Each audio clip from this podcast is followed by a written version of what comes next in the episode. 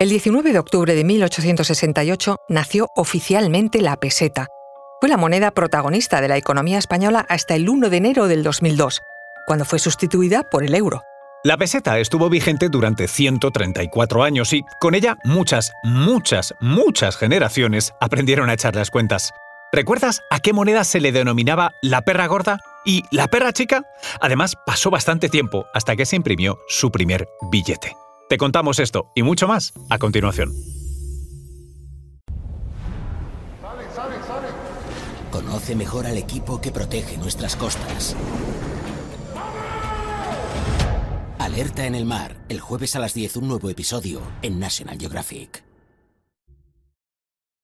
Soy María José Rubio, historiadora y escritora. Y yo soy Luis Quevedo, divulgador científico. Y esto es Despierta tu curiosidad un podcast diario sobre historias insólitas de National Geographic. Y recuerda, más curiosidades en el canal de National Geographic y en Disney Plus. La peseta se creó en 1868 con el decreto del gobierno provisional establecido tras el derrocamiento de Isabel II. Fue la moneda de curso legal en España y sus territorios de ultramar, porque nació para generar la unidad monetaria latina. La idea era agilizar la economía e impulsar el comercio ultramarino. Hasta 1868 habían coexistido varias casas de la moneda en Sevilla, Segovia, Barcelona o Madrid. En todas ellas se fabricaba dinero hasta que, en 1869, el gobierno provisional decidió concentrar toda la producción de moneda en la capital madrileña. Esa casa es la que hoy conocemos como la Fábrica Nacional de Moneda y Timbre o Real Casa de la Moneda. El término peseta es anterior a la propia moneda que designa. No surgió en 1868, sino que ya se designaba coloquialmente como peseta desde el siglo XVII a otras monedas. De hecho, la primera pieza que se acuñó con la inscripción peseta fue un real de a dos, acuñado en Barcelona en 1808 durante el reinado de José I Bonaparte. La elección de este nombre, peseta, se basó en el término catalán pesa, pieza, que se utilizaba para designar a la moneda de plata de real de a dos. Es decir, que peseta, paseta, equivale a decir piececita.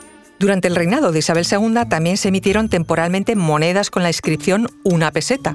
Y una curiosidad, con ellas pagó la reina a sus tropas durante la guerra carlista, y por ello sus soldados fueron llamados peseteros, por las tropas contrarias, las del pretendiente carlista. Vamos al 19 de octubre de 1868, cuando, solo un mes después de derrocar a Isabel II en la gloriosa Revolución, se implantó oficialmente la peseta. Lo hizo el ministro de Hacienda en el gobierno provisional, Laureano Figuerola. El origen catalán de este ministro influyó seguramente en la adopción final del término peseta que había nacido en Cataluña. De las primeras pesetas se emitieron muchas monedas diferentes. 1, 2, 5 y 10 céntimos en bronce, 20 y 50 céntimos en plata, 1, 2 y 5 pesetas también en plata, y hasta 100 pesetas en oro de ley.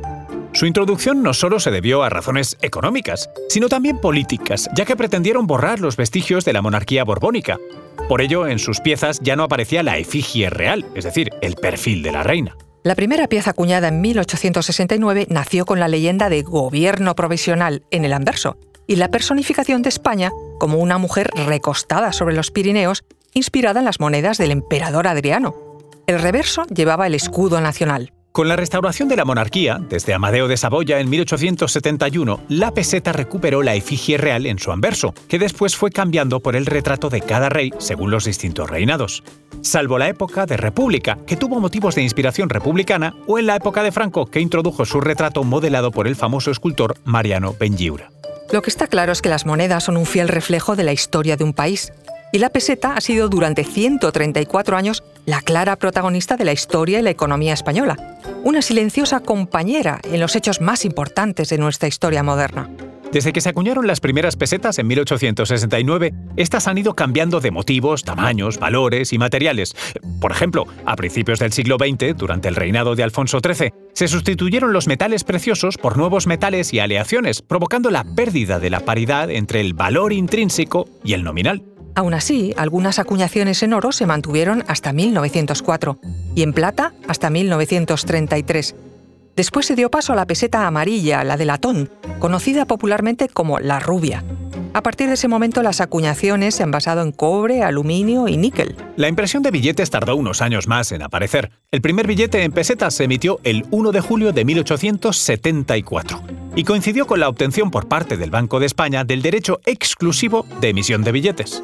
Lo curioso es que su impresión no se hacía enteramente en España, sino en diversas empresas británicas, americanas y alemanas, porque España no tenía la sofisticada maquinaria necesaria para imprimirlos. El primer billete impreso a cargo totalmente de la Fábrica Nacional de Moneda y Timbre fue el 21 de octubre de 1940. Desde 1941, esta fábrica tiene la exclusiva del proceso de producción de papel de moneda español.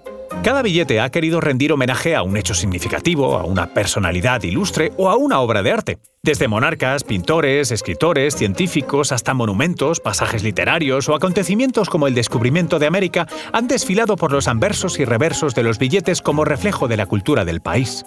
Y otra curiosidad, la peseta ha recibido en su vida muchos motes, que hoy todavía se usan. Por ejemplo, las lentejas. De ahí el dicho ganarse las lentejas, por el pequeño tamaño de la moneda de una peseta.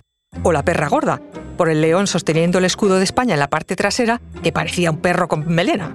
También se decía los pavos por el precio del pavo en los mercados que correspondía justamente al valor de la moneda, o la calderilla cuando las pesetas empezaron a fabricarse con el mismo cobre que los calderos. Al billete de 5.000 pesetas debido a su color marrón se le llamaba el boniato, y a una moneda de 5 pesetas falsificada que circuló durante un tiempo durante el reinado de Alfonso XII se le llamó el duro, y de ahí se le quedó el nombre coloquial a las 5 pesetas para siempre. Se puede decir que la peseta está viva aún hoy, porque se calcula que los españoles guardan todavía 268.380 millones de ellas bajo el colchón. Son pesetas que no hemos querido cambiar por euros, sino guardar como testigos de nuestra propia historia.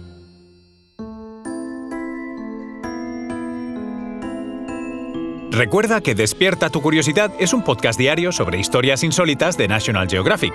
Disfruta de más curiosidades en el canal de National Geographic y en Disney Plus. Ah, y no olvides suscribirte al podcast si has disfrutado con nuestras historias.